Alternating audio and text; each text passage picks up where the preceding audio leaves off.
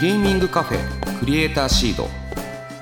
ここはさまざまなジャンルのクリエイターやアーティストゲームをこよなく愛する人が集まり思いのままにおしゃべりする場所。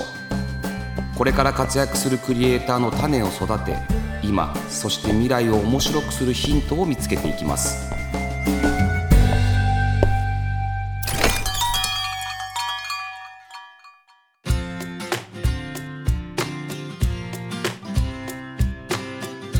いらっしゃいませ。ゲーミングカフェクリエイターシードオーナーの坂本和則です。この番組は毎回ゲストをお迎えしてまったりコーヒーを飲みながらゆるーくトークしていきます。ぜひお聞きのあなたも一緒にお茶を飲みながらリラックスして聞いてくださいね。さて前回に引き続きスタジオにはこの方をお迎えしております。クリエイターシードをお聞きの皆さんこんにちは。恋愛風ノベルゲームインキャラブコメ作者のジョセフと申します。本日もどうぞよろしくお願いいたします。どうぞよろしくお願いします。じゃあジョセフさん人生2回目のラジオということではい。どうでしたか？1回目は。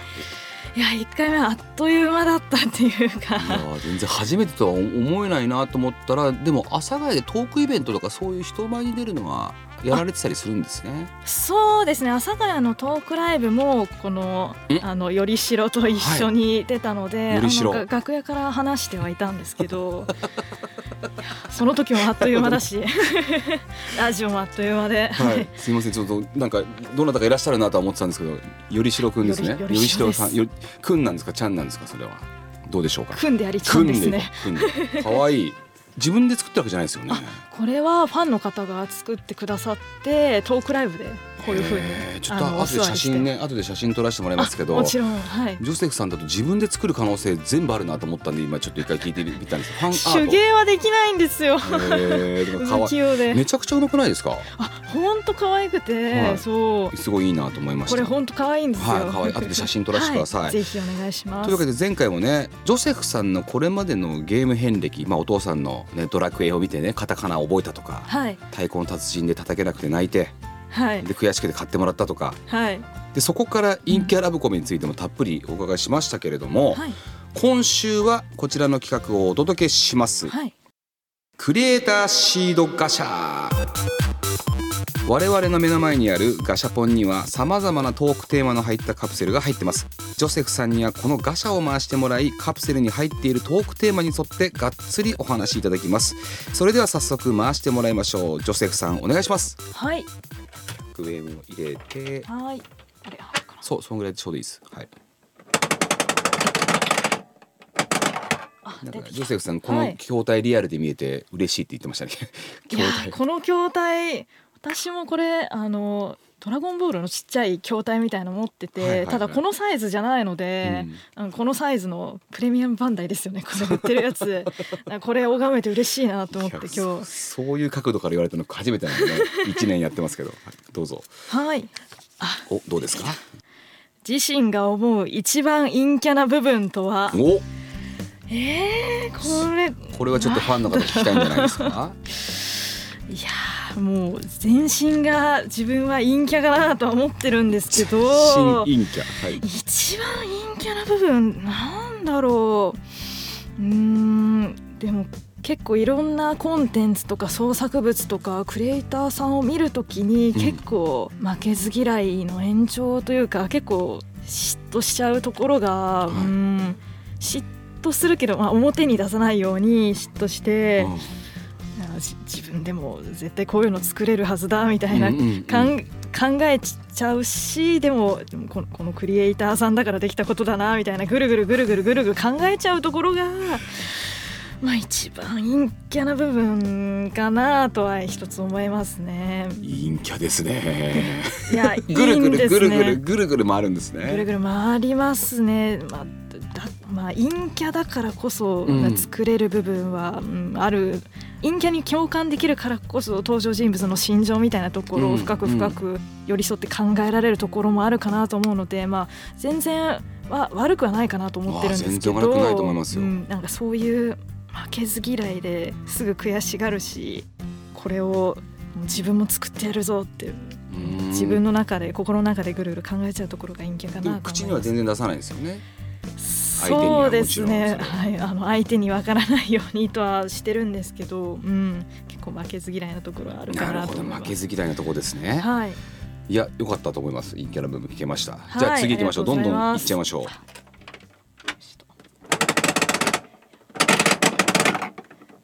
これたくさん回せるの嬉しいですね。その角度の人も初めてですねこの回し心地がめちゃめちゃ良くて。出てきたら出てきたで問題は困られてますけど回すのは嬉しいんですね。はい回すのは嬉しいです。このこれ本物の筐体みたいなの回しがいなのでなめちゃめちゃ回すの楽しいです。で開いてはちょっと絶句するっていうねそうなんですよね。いや喋れるかなって思いながら。はいあのじゃあ。はいお願いします。はい。ゲーム制作で一番楽しいこと。どうですか？これはゲーム制作というよりかは一人でゲーム制作してて楽しいことかなってところなんですが、もう何でもかんでも詰め込めるところ。なんか自分が面白いと思った要素はもう何でもかんでも入れちゃうところがあって、はい。もうそれこそあの坂本さんが最初見ていただいた、あうん。のシャカパチで目覚めるところとかも、いやなんかここで始まったらもう絶対あの心つかめるなって思って入れたところで結構ノベルゲームってそのまあ文字を読むゲームなのである意味敷居が高いゲームかなというふうに、目に見えたアクションの爽快感とかがあるわけじゃなく、うん。読んで面白いって思ってもらえるみたいなちょっとアクションよりはその段階が多いちょっと敷居が高いゲームかなと思ってるのでもうなるべく敷居を低く低くして、うんうんあーなんかこの文章面白いこれも面白いみたいな感じで面白いが何回も来るゲームを作りたいなって自分の中で意識しながら作っていた部分があってなんかその自分の思惑通りにその誰にもある種邪魔をされず自分のこだわりをいくらでも入れられるところそのノベルゲーム作ってて楽しいところってその一発ギャグを100個入れてもいいってところなんですよね。自分が面白いと思ったところを連続で100個入れてもいいしなんかそういうのびのびとしたその誰にも邪魔されずに自分の入れたいネタを入れまくれるところがそのゲーム制作において楽しいことかなとは思います。ジョセフさんみたいに、まあ、その自分がやりたいもの面白いと思思ったものを、まあ、入れていかれるタイプじゃないですか、はい。まあ、あのそんなジョセフさんが、はい。じゃあここで「はい終わり？完成!」って思えた瞬間って？そうですね。思えたところ。なんかまた戻る可能性もあるというかまだいけるまだいけるから一回ここでドン！出すぞっていうふうに思えたとこ行こうと思った瞬間っていうのはなんかあるんですか？そうですね。あのおっしゃる通りでいやまだいけるまだいけるの繰り返しでもうラストまで釣ってきてるけどまだ入れたいみたいな状態だったんですけどある種納得できたのはそのゲームの作中にその陽キャ警報っていうのが流れるんですよ。そのゲームの作中でその陽キャが出現してきて 主人公の行く道を塞ぐっていうシーンがあるんですけどその陽キャ警報って実はもうリリースの8日前とかに実装したシーンであこれこれマジで面白いなって自分で思って、ね。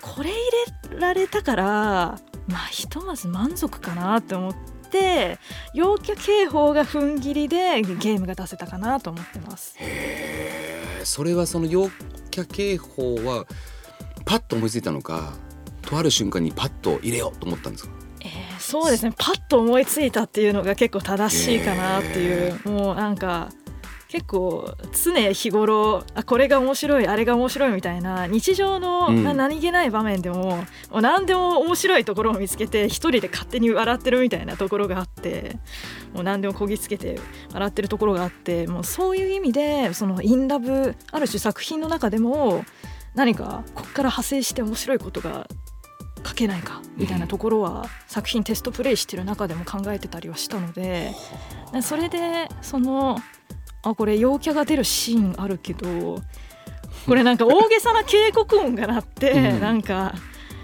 陽キャにご注意くださいみたいな警告画面が出たらめちゃめちゃ面白いんじゃないかなと思って。それである種その自分の感性に合った面白いところを一つ入れられてかなりそこで納得できたかな。踏ん切りがついたかなと思います。陰キャにとってやっぱりね陽キャはデンジャーですもんね。そうですそうなんです。それフがァーフォンファーフォンみたいな音がななるのかな。そうなんです。ちょっと楽しみだな ぜひぜひぜはい。ひ遊んでいただきたいです、はい。はい、じゃあもう一回二回ぐらいいけちゃうかもしれないです一はい。回いきましょうか、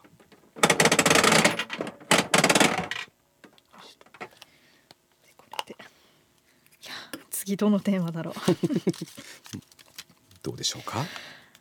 はい次のテーマが憧れのゲームクリエイター。はあこれは誰だろう。おなんかあんまりいなそうですけどね。あーでもやっぱりそのドラクエが大好きで、うんそのゲームセンターでも小学生の時にそのモンスターバトルロードっていう、はい。あの中央に剣が刺さってる筐体で、なんかとどめの一撃撃を刺す時に剣がせり上がってきて、なんか押すみたいななんかそういうすごい迫力のある、はい。そのドラクエのゲームにもうどっぷりやっててもうドラクエずっと好きなのでそういう意味でいくとな堀井雄二さんが好きかなとは思ってます。あとはそのインディーゲームのクリエイターでいくと、まあ、結構あの人気のあのトビー・フォックスさんとかはやっぱりうん何人かのチームとはいえもうほぼほぼ一人であのアンダーテール作られたっていう意味では信じられないな信じられないですね。もうゲーム作る立場になって思いますけど、うんそこはやっぱすごいなって思いますね。はい、そっかいやだから意外とそういう意味でははい、そこはあのちゃんとしてるところに行きましたね。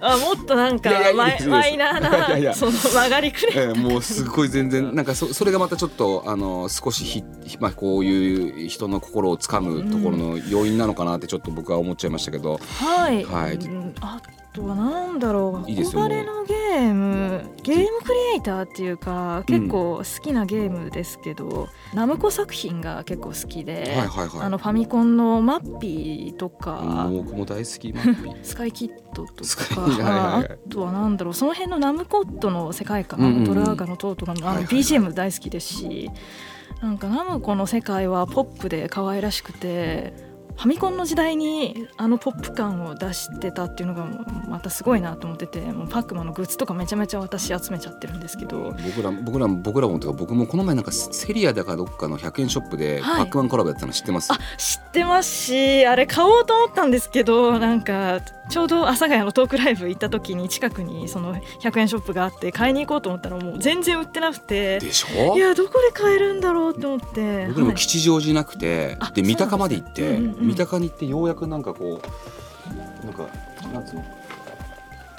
こういうこういうのこういうのは売ってたんですよ。あー可愛いですはね、い。そうそうそう。あとなんかバッグとかそういうのがなんか買えなかったですよね。いやー買いたかったんですよ私も。そうそう他のクリアファイルとか全開しましたけどね。もうもう本当に大人買いしましたけど、うん、いや本当に可愛くて。そのナムコ可愛いっすよね。のポップな世界観はある種うんゲーム作り私のゲームとは直接ゲーム作りとは関わってないかもしれないんですけどただ大好きな世界観だなとは思ってます。ややっぱでもナムコって、はい。音楽もまたポップでいいですよね。本当 BGM 大好きで。そうなんですよね、うん。ナムコの音楽はすごいなって思っちゃうんですよね。もう本当好きで、うんうん、じゃあ行きま行きましょう、はい。今度はバンダイナムコ。あえいいんですか？ぜひ行かせてください、もう本当ナムコの作品大好きなので。会社入るや否やパックマンのゲームが置いてありますからね。えー、ぜひぜ行ひきましょう。はい。じゃあラスイチ行きましょうか。遊び心があっていいですよねバンダイナムコってやっぱり。本当に可愛いあの時代の作品が本当に好きで、さあ最後最後ですよ。なんだろうなんでしょうか。話しにくいやつが出てきちゃったらどうしよう 最後に。はいじゃあ最後のテーマいきますはね陰キャラ含めの登場人物で一番苦労したのはこれ多分まあ間違いなくディレクターの吉野さんが聞きたい。あー、ええぜひぜひああじゃあね。あファンねファンの人ねだからあの人もファンだからね。はい。そうですね陰キャラ含めの登場人物で一番苦労したのはやっぱりその共感をもとにそのゲーム作っててやっぱりキャラクターの心情みたいなところを寄り添いながらゲーム作ることを意識したので、うんそういう意味でいくと一番自分から遠いっていうかその共感の糸口がなかなか見当たらないキャラクターみたいなのが一番難しいなと思ってて、うんそういう意味で言うと一番苦労したのは西村くんとかかなっていうその陽キャのふりをしているけど結構中身がないというか その趣味がないというかみたいなキャラで。で私結構バリバリ趣味があってなんかこういうの好きこういうの好きみたいなのあるんですけど西村くんは結構淡白というか、うんうんある種何にも興味を持てないけどただ周りのダンスサークルとかに所属してて周りに馴染みたいみたいなところがあるので、そういう人に共感するとしたら自分はどうんこから糸口を見つけて共感していけるのかなっていうのがすごい難しかったっていうかそういう意味だとそうだな。西村くんは怖いってところを糸口にして作ったかなって思ってて、西村くんはですねその周りに馴染めないことが怖いみたいなところがあっうんて、はい。その怖いっていう糸口から怖いって思うのはどうしてかなみたいなところだったり怖いから主人公にどう寄り添ってほしい。怖いからじゃあどうしたら怖くなくなるかなみたいなところ障壁を取り除くところまで、そういう怖いってところを糸口に何度か何度かその糸を手繰り寄せてあの話を紡いだのでそういう意味では一番苦労したのは西村くんかなとは思ってます。自分から遠いキャラ。そうですね確かに共感しづらいね西村君ってあれですもんね。あの見た目が非常に活発なというか。そうです、はい。一目で見るとあ陽キャじゃんって思えるはい。けど、実はその馴染みたくて馴染めなくてで人が何考えてるかも分かんなくてなんか無神経なことを言っちゃって魚でしちゃってみたいなそれがすごい怖いみたいなキャラなので。なるほど。なんかでも名前とかそういったところにもやっぱ結構こだわりが入ってるんですか？キャラのそうですね。キャラの名前は結構その自分がその性格とか見た目からこういう名前だったら嬉しいなみたいなとこなるほろをつけてるかなっていう。なるほどね、はい。もう全部ジョセフさんの世界観の中でやってるってことだな。面白いですね。そうですね。例えば、うん。名前で、いやなんかこのキャラは絶対この名前にしたいって思ったのは大々くん大体く 大橋大河って名前。大々くんオタクが大橋大河って名前だったらめちゃめちゃ嬉しいなと思って。大河って名前のオタク嬉しいなと思ってそういう意味でつけてるので。なるほどね。なるほど。そういう意味ではもう頭からもうつま先までも私の好みで作ったゲームもう本当になのでなんかただのオタクをこのクリエイターシードという、番組に呼んでいただけたのはもう私で場違いじゃないのかなかみたいな。違いじゃないですよもういい最高でしたよ。あありがとうございます。まあいろいろガシャでねお話伺ってきましたがはい。ジョセフさんのゲームクリエイターとしての今後の野望そして目標みたいなものはあります？はい。ゲームクリエイターとしての野望というよりかは、まあまあ人人でも人間としてでもいいですね。うんうんその表現の手段として、まあ、一つあのゲームを使っていろいろ作品を作ったり表現したりしてるんですけどまあ、うん、これからも引き続き自分が見たいもの第一うん。に作っていきたい、自分が面白いと思える感性。あーこれ面白いこれ面白いっていうものをどんどん作品に込めていけたらなと思ってます。いやーそのね今の言葉は多分きっとインディーゲームクリエイターの方へのメッセージですね。これもねあの本当思います。これからも本当にジョセフさんが思う面白いものをどんどん作ってもらって。はい。でそれでまた僕らを笑わかしてください。はい、なんかそれがその自分の感性に従ってあのゲームを作る作品を作ることがうん。なんか一番のファンへの熱意への還元になるかうん。なと自分で信じているので、そういうふうに引き続き作っていきたいです。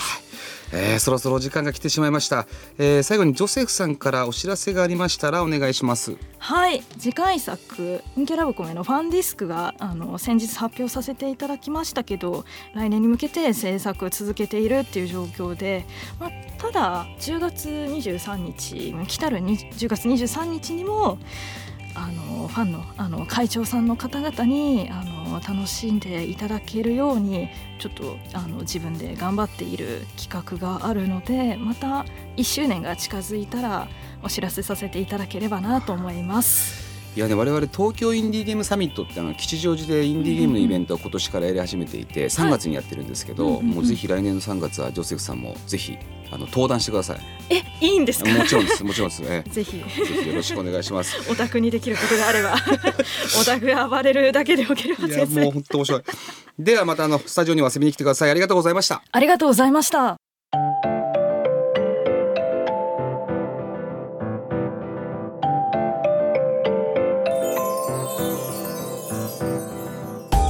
坂本和則がお届けしてきましたゲーミングカフェクリエイターシードそろそろお別れのお時間です。はい。ゲームクリエイターのジョセフさんとクリエイターシードガシャをやりましたけれども自分が一番陰キャだと思うところは負けず嫌いでなんかすごいいいアイデアを作ってきたものを見るとグッと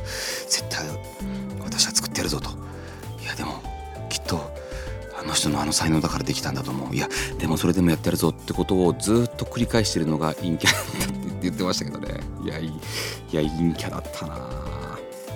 インディーゲームっていいじゃないですかって言ってたのが結構印象的で自分が詰め込みたいギャグ100個入れられるんですよって。うんまあそうなんですけどねっていうのを思いましたけどでもそのそれをちゃんと自分の中で消化してバーンって入れて自分の中で区切ってでゲームドーンって出していく。いいなと思いましたね。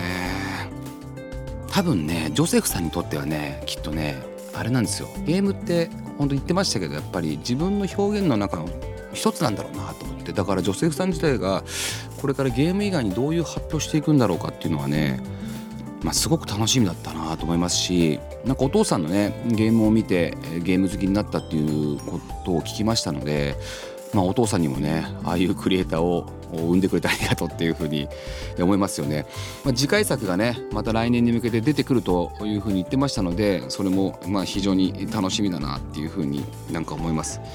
まあね、引き続き自分が見たいものだったりとか自分が面白いものそういうふうに思うものを作っていくっていうふうにおっしゃっていたのでこれはすごく楽しみだなと思いますしね、来年その新しい新作がね東京インディーゲームサミットに出てくることをね願いながらですね待ちたいなというふうに、はい、思います。いやー実に面白かった。ジョセフさんまたぜひ来てほしいです。さてクリエイターシードでは番組の感想や私への質問メッセージを募集しております。X から「ハッシュタグクリエイターシード」をつけるか番組メッセージフォームよりお寄せください。それではここまでのお相手は坂本でした。